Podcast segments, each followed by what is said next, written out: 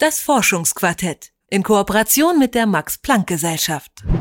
Hallo und herzlich willkommen zu einer neuen Folge vom Forschungsquartett. Ich bin Leora Koch und heute geht es um die dringende Suche nach einem Medikament gegen Covid-19. Denn die Pandemie bestimmt weiterhin das Leben auf der ganzen Welt und deswegen wird dringend ein Medikament gegen das Coronavirus benötigt und das am besten so schnell wie möglich. Thomas Mayer ist Direktor am Max-Planck-Institut für Infektionsbiologie und steckt gerade mitten in der Forschung an so einem Medikament. Das Besondere an seiner Forschung, er nutzt Wirkstoffe von Medikamenten, die schon auf dem Markt sind. Das spart unglaublich viel Zeit, denn diese sind schon getestet und zugelassen. Die Wirkung seines Medikaments ist auch ein bisschen anders, als man sich das vielleicht erstmal vorstellen würde. Und zwar richtet es sich nicht direkt gegen die Coronaviren, sondern gegen körpereigene Zellen und verhindert dadurch die Verbreitung des Virus im Körper. Das hört sich erstmal ganz schön kompliziert an und deswegen war meine erste Frage an Herrn Mayer auch, wie das jetzt ganz genau funktioniert. Wir sind davon ausgegangen, dass Infektionen ja immer von zwei Seiten abhängen. Einerseits vom Erreger, der ja den Wirt infiziert, und andererseits aber auch von den Wirtszellen beziehungsweise vom Wirt, der ja infiziert wird. Und ähm, wenn zwischen dem Erreger und dem Wirt keine Passform besteht, dann kann eine Infektion nicht äh, stattfinden. Und deswegen hatten wir uns schon früh gedacht, dass man eigentlich auch Wirtsfaktoren blockieren könnte, um damit äh, eine Infektion zu unterbinden. Was ich mich jetzt direkt frage, ist es nicht gefährlich für den Körper, einfach so Zellen zu inaktivieren? Also es laufen doch unzählige und komplizierte biochemische Reaktionen im Körper ab. Kann man da einfach so gefahrlos eingreifen? Also Sie haben völlig recht, darauf haben wir uns spezialisiert. Andererseits äh, muss man sagen, äh, dass das menschliche Genom sehr groß ist und da sind sehr viele Genfunktionen drin, die wir aber nicht äh, wirklich andauernd benötigen. Es gibt Zeiten, wo bestimmte Gene überhaupt nicht benötigt werden und äh, auch deren Genprodukte. Insofern ist es bei vielen Genen so, dass man die auch zumindest vorübergehend abschalten kann. Und letzten Endes, wenn Sie mal bedenken, äh, im Prinzip wirkt fast jedes Medikament, was wir auch gegen äh, andere Erkrankungen bei Menschen einsetzen, gegen äh, Wirtskomponenten.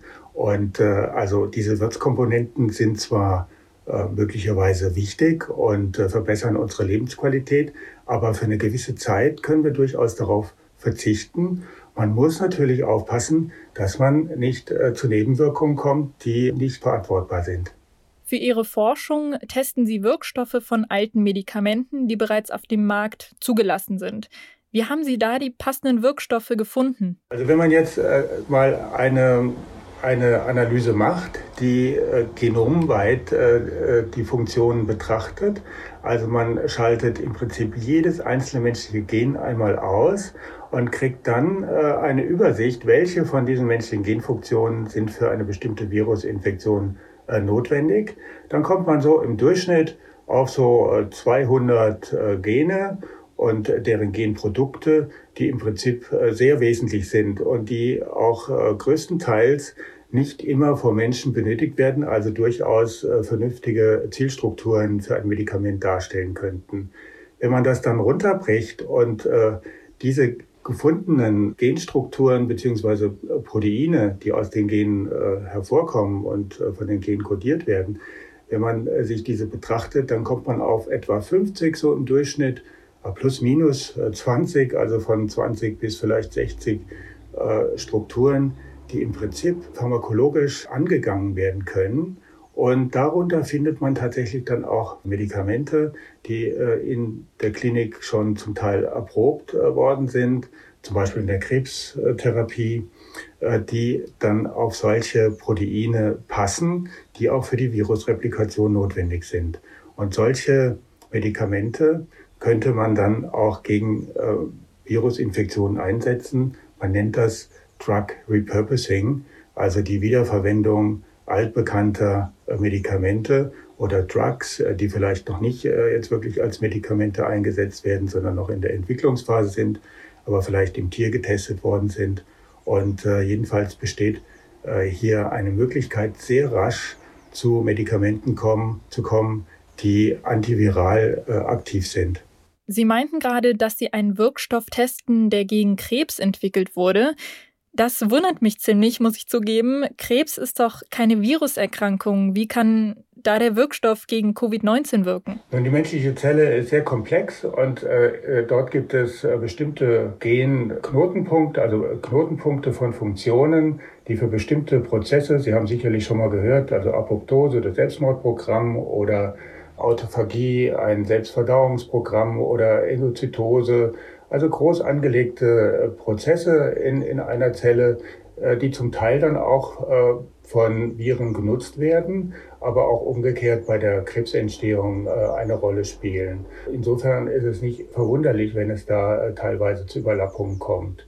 Außerdem Krebszellen freuen sich sehr über günstige Ernährungsbedingungen, also über Bedingungen, die ein schnelles Zellwachstum ermöglichen. Und das Gleiche gilt übrigens für Viren, die ja auch gesunde Zellen haben wollen, damit sie sich in diesen Zellen äh, sehr rasch vermehren können. Also da gibt es äh, ganz klare Überschneidungen und äh, die Biologie hat uns hier ein Fenster geöffnet, wo man sehr gut einhaken kann und dann durch solche Querverbindungen dann auch antivirale Stoffe finden kann, die ursprünglich für eine ganz andere Indikation vorgesehen waren. Das Drug Repurposing, wie Sie es gerade genannt haben, also die Wiederverwendung alter Medikamente, hört sich wirklich sehr vielversprechend an, gerade weil dadurch viel Zeit gespart werden kann und naja, Zeit haben wir jetzt gerade wirklich nicht im Überfluss. Warum wird diese Methode nicht von allen genutzt, die gerade an einem neuen Medikament gegen Covid-19 arbeiten? Nun, äh, wir, wir müssen einfach im Augenblick äh, sehen, welche Strategie funktioniert. Wir haben verschiedenste Ansätze. Weltweit versucht man, Medikamente zu entwickeln, die zunächst mal gegen das Virus selbst gerichtet sind. Das ist ein möglicher Ansatz. Der andere Ansatz, den wir lange Zeit verfolgt haben, war der wirtsgerichtete Ansatz. Der hätte im Prinzip den Vorteil, dass es hier weniger rasch zu Resistenzentwicklungen käme. Und der weitere Vorteil ist, dass wir tatsächlich durch dieses Drug Repurposing möglicherweise recht schnell zu Medikamenten kommen können, die klinisch äh, erprobt sind. Ja, und deswegen nicht mehr die lange äh, klinische Phase durchmachen müssen mit Sicherheitsaspekten, sondern äh, dass man relativ schnell in die Anwendung kommen könnte. Weitere Aspekte natürlich die Impfstoffentwicklung und äh, das sind die großen Hoffnungen, die wir im Augenblick haben, welche dieser Hoffnung äh, wirklich dann zum Ziel führt, das wissen wir nicht. Äh, wie wir überall hören, brauchen diese Entwicklungen alle ihre Zeit. Und äh, ja, das ist auch eine Frage des Zufalls oder des Glücks, welche Therapie oder äh, Vorbeugung dann tatsächlich zum Erfolg führen wird. Wir müssen uns jedenfalls anstrengen. Kommen wir noch mal ganz kurz zu Ihrem Medikament zurück. Wie weit sind Sie denn jetzt gerade in der Forschung? Bei Ihnen entfällt ja jetzt äh, viel Zeit, die für irgendwelche Studien noch anfallen würden. Könnte Ihr Medikament noch dieses Jahr auf den Markt kommen? Das glaube ich jetzt eher nicht, dass wir so weit kommen, denn wir sind äh, noch in den Startlöchern. Wir haben äh, leider Schwierigkeiten mit unserem S3-Labor äh, gehabt, äh, sodass wir mit diesen Arbeiten jetzt nicht sehr rasch vorangekommen sind. Unsere Arbeiten, wo wir im Augenblick äh, große Hoffnungen äh, für hegen, das ist ein Vorhaben, das wir früher mit einem äh, ähnlichen Virus, nämlich dem MERS-Virus, das ist auch ein Coronavirus, durchgeführt haben. Und äh, dort haben wir also eine genomweite Analyse durchgeführt und äh, sind tatsächlich über diesen Weg zu einem Medikament gekommen, was äh, gegen MERS sehr gut äh, reagiert. Und das wäre nun mal ein Kandidat, den wir austesten würden. Äh, gegen Covid-19 und äh, den SARS-Coronavirus 2. Aber so weit sind wir leider noch nicht. Also hier besteht gewisse Hoffnung und äh, ja, die Zeit schreitet voran und nicht immer sind die Bedingungen so, dass man sehr rasch äh, vorankommt. Das ist bedauerlich. Der antivirale Wirkstoff Remdesivir gilt gerade als großer Hoffnungsträger für ein Medikament gegen Covid-19. Was ist es genau für ein Wirkstoff und wie schätzen Sie den Erfolg dieses Medikaments ein? Ja, das ist also ein, ein Nukleotid-Analogon, was dem Adenosin äh, relativ äh, ähnlich ist. Und das äh, wird von der RNA-Polymerase des Virus erkannt und blockiert äh, dieses Enzym, sodass das Virus sich nicht mehr replizieren kann. Im Prinzip ist das eine hervorragende Idee und äh, es gibt ja schon einige Vorexperimente, klinische Studien mit einzelnen Experimenten. Größere Studien werden jetzt durchgeführt. Es ist natürlich keine wirtsgerichtete Therapie oder wirtszellgerichtete Therapie, sondern äh, eine Therapie, die, die gegen einen Virus, eine Virusstruktur gerichtet ist. Und diese Strukturen sind vom Prinzip her gerade auch bei Coronaviren, wie aber auch bei Influenzaviren, äh, recht variabel. Das heißt, das Virus kann sich relativ schnell mutieren und äh, diese Inhibition übergehen. Das ist bei Wirtsfaktoren nicht so der Fall.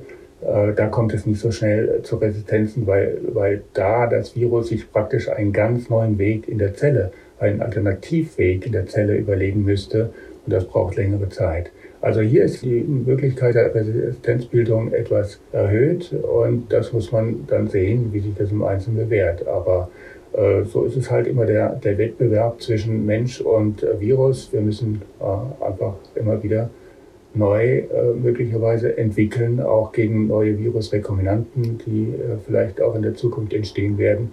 Äh, damit können wir die Hände nicht in den Schoß legen. Jetzt wird ja neben einem Medikament gegen Covid-19 vor allem auch ein Impfstoff sehnsüchtig erwartet. Was ist denn da die größte Herausforderung gerade? Na, der Impfstoff, der muss erstens äh, funktionieren, der darf keine Nebenwirkungen haben, der darf keine Autoimmunkomponenten beinhalten, sodass es zu äh, möglichen Autoimmunreaktionen kommt. Andererseits äh, muss auch sichergestellt werden, dass die Immunität äh, gegen das Virus dann nicht äh, tatsächlich zu einer erhöhten Infektion führen kann. Denn Sie können sich vorstellen, dass Antikörper vielleicht gegen das Virus, gegen die Virushülle binden und dann die Antikörper von menschlichen Zellen aufgenommen werden, zusammen mit dem Virus und dass damit zum Beispiel die Infektion verbessert wird sogar. Also so, eine, so ein Risiko besteht theoretisch. Deswegen müssen solche Vakzineentwicklungen sehr sorgfältig ausgetestet werden. Und äh, das muss einfach seinen Weg gehen. Ne? Das heißt, man muss zuerst mal äh, die Methoden äh, entwickeln, die, äh, die Antigene äh, klar definieren. Dann äh, muss man äh, die irgendwie darstellen, entweder rekombinant oder als Proteine. Und äh, dann äh, in vitro und auch in Tiermodellen testen. Und dann geht es in die Klinik und Schritt für Schritt. Und das dauert nun mal unglücklicherweise seine Zeit. Da kann man nur hoffen, dass ganz bald ein Medikament oder sogar der Impfstoff, am besten beides, gefunden wird. Bis dahin ist es sehr wichtig, sich an alle Maßnahmen zu halten. Bleibt am besten einfach zu Hause und hört euch noch mehr Folgen vom Forschungsquartett an.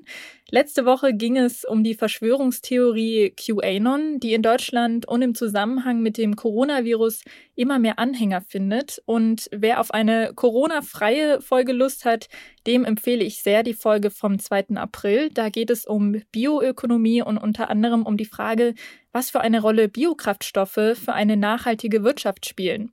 Das Forschungsquartett findet ihr auf detektor.fm und natürlich auch überall da, wo es Podcasts gibt. Vielen Dank fürs Zuhören und bis nächste Woche. Da schauen wir uns an, wie wichtig Musiktherapie in der Altenpflege ist. Also bis nächste Woche. Ciao. Das Forschungsquartett in Kooperation mit der Max Planck Gesellschaft.